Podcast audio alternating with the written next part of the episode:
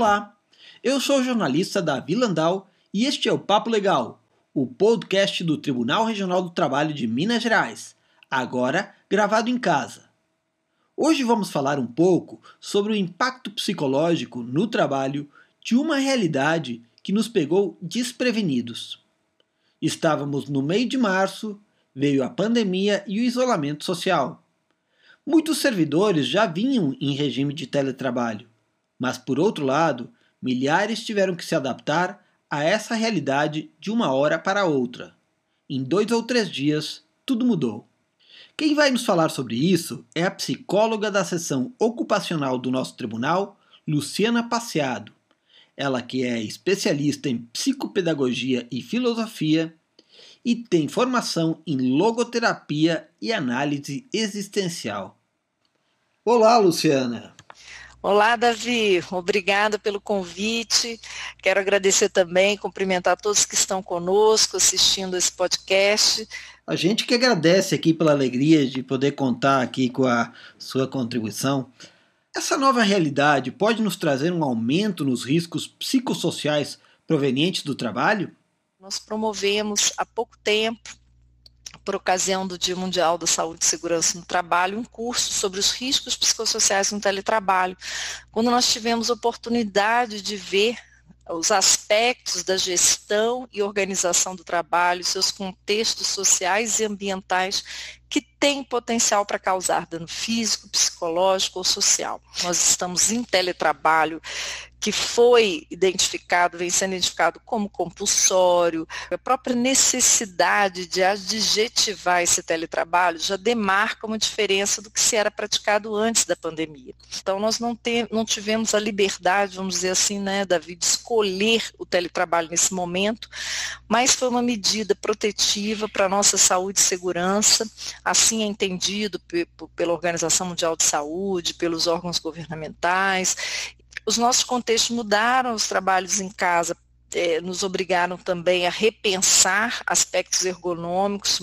No curso que nós promovemos, ficou muito claro, pessoas que não tinham um posto de trabalho bem estruturado nas suas casas, pessoas que tiveram que compartilhar o seu equipamento com os filhos que estão em homeschooling, com as atividades escolares, e acompanhar os próprios filhos também. Então, nós tivemos assim, momentos bem angustiantes então, é um momento de muita descoberta, um momento de, que nos convoca a, a muita paciência e a criatividade para que essa barreira física não se torne também uma barreira afetiva, social.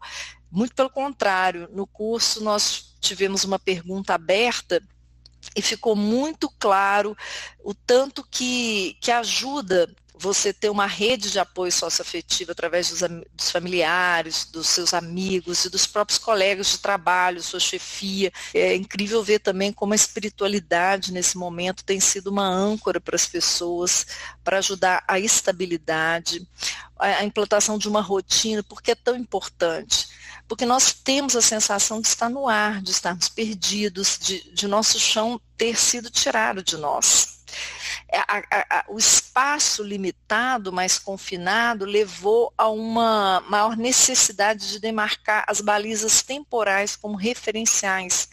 São muitos desafios que nos colocam diante do, do imponderável, do imprevisível, do desconhecido, e isso traz sentimentos de ansiedade, de angústia, existenciais mesmo. Pois é, a gente passou a trabalhar em um ambiente que às vezes tem que interagir com a família, crianças, idosos e parentes que não estão trabalhando, e existe a carga de trabalho doméstica. Em que medida isso pode provocar angústia? Essa pergunta é crucial, Davi. É o ponto nevrálgico essa é uma grande dificuldade hoje. Se conciliar a vida pessoal e profissional já era um desafio no mundo de hoje, imagina no teletrabalho, onde isso é bastante crítico, e numa situação de pandemia, com todos em casa ao mesmo tempo, sem os recursos, os apoios que nós tínhamos para a educação dos nossos filhos, a formação deles, para o cuidado com os idosos, que muitas vezes moram com o casal e os filhos há uma preocupação imensa dos filhos em idade escolar estarem privados do convívio social. Na escola, a gente sabe, eles não aprendem e não se desenvolvem só do ponto de vista acadêmico, intelectual, cognitivo, mas também as interações sociais, as competências interpessoais. É, e isso está causando também uma preocupação e uma angústia. Por outro lado, as pessoas descrevem, né, narram o quanto tem sido rico esse convívio na família, o quanto que é, os filhos estão se beneficiando da presença dos pais que se dividiam em muitas tarefas, é, ficavam muito ausentes de casa, né? não que nós não estejamos nos sentindo fragmentados diante de tantas múltiplas tarefas, solicitações do nosso dia a dia, mas com certeza estamos mais presentes, estamos acompanhando mais. Então tudo tem os dois lados, ao mesmo tempo que existe um fator de risco, existe um fator protetivo também. Eu lembro de uma servidora que no curso ela responde a uma questão final aberta, que a pandemia nos colocou a todos grávidos de nós mesmos e acho que após seu término iremos nascer outros. Eu achei essa frase belíssima. Ela responde como ela tem vivido o teletrabalho na pandemia e quais as correlações que ela faz com os riscos psicossociais vistos no curso. E essa frase, ela é de uma profundidade, de uma riqueza existencial, vivencial muito grande. Por quê? Nós estamos realmente é, sobrecarregados. Há um conceito até é, da psicologia do trabalho que se chama carga de trabalho vivenciada, que é essa percepção subjetiva da carga de trabalho que é é, resultado da soma das outras cargas que nós vivenciamos. E tem a ver com os papéis culturalmente fixados, com o valor que é dado por aquela cultura dos, do, das tarefas que nós desempenhamos. Ou seja, se eu vou tensa para o meu teclado, eu posso trazer, então, uma percepção de que eu trabalhei muito. E, na verdade, não é só aquela carga do trabalho, ela está somada com as outras cargas da vida né, inclusive emocionais, psicológicas, de você trabalhar num ambiente em que você tem muitas mudanças, só que o que nos adoece, o que nos estressa, é, é, o famoso acho que não vou dar conta. Quer dizer, quando a gente começa a ter a sensação, tá muito, tá demais, eu não vou dar conta, nós não vamos perdendo, assim, é como se estivesse entrando numa certa falência, sabe, das nossas possibilidades de ação, e aí nós podemos correr o risco até de nos paralisarmos. Né? Então, o que, que pode equilibrar essa balança descompensada entre as solicitações externas, as demandas e os meus recursos, a minha capacidade de resposta? É justamente a percepção de apoio social, que é o que nos tem faltado muitas vezes, é como você disse, a, a empregada doméstica que não tem vindo por, porque precisamos protegê-lo e nos proteger as próprias creches, as escolinhas. Então, assim, são situações bem dramáticas, né, se a gente for ver, mas que precisam, então, da gente entender que há que se construir né, é, ajudas, há que se participar, né, nem que seja de grupos para a gente conversar, amigos, como é que as pessoas estão resolvendo esses problemas, né, refazer as nossas expectativas. Eu tenho visto também no curso, isso ficou muito notório, a autocobrança. As pessoas querem não só apenas dar conta do que elas já vinham dando antes da pandemia, mas até melhor sabe? Elas querem dar conta de tudo. A casa tem que estar perfeita, a comida perfeita, o trabalho perfeito, antes o feito do que o perfeito. Né? Um... Boa dica. E quais as habilidades que se espera do gestor para poder lidar com essa realidade? Olha, Davi, para os servidores tem sido uma tarefa árdua dar conta do teletrabalho na situação de pandemia, imagine para os gestores, que se tornaram telegestores de 100% da sua equipe em teletrabalho da noite para o dia, sem um devido preparo. Muitos até resistiam ao teletrabalho justamente por achar difícil acompanhar, gerir o desempenho dos servidores à distância. Mas é, mais do que nunca, a comunicação é a nossa ferramenta por excelência, o nosso instrumento de trabalho do teletrabalho privilegiado para a gente conseguir alcançar os objetivos. Então, além das tecnologias de informação e comunicação, a, a, os aplicativos, as plataformas, os processos de comunicação são muito importantes. Como dar um feedback, como distribuir tarefas. Então, é importante a sensibilidade para perceber, para conversar, dialogar com os seus servidores, compreendendo qual é a situação específica de cada um, qual é o contexto familiar que eles se encontram. Então, se é mãe de filhos pequenos, a gente sabe que tradicionalmente, pela herança sociocultural, a mulher tende a abarcar mais os cuidados com as atividades da, da, vida doméstica, com o cuidado das crianças, dos idosos. A mulher ela tem mais esse papel do, de ser cuidadora.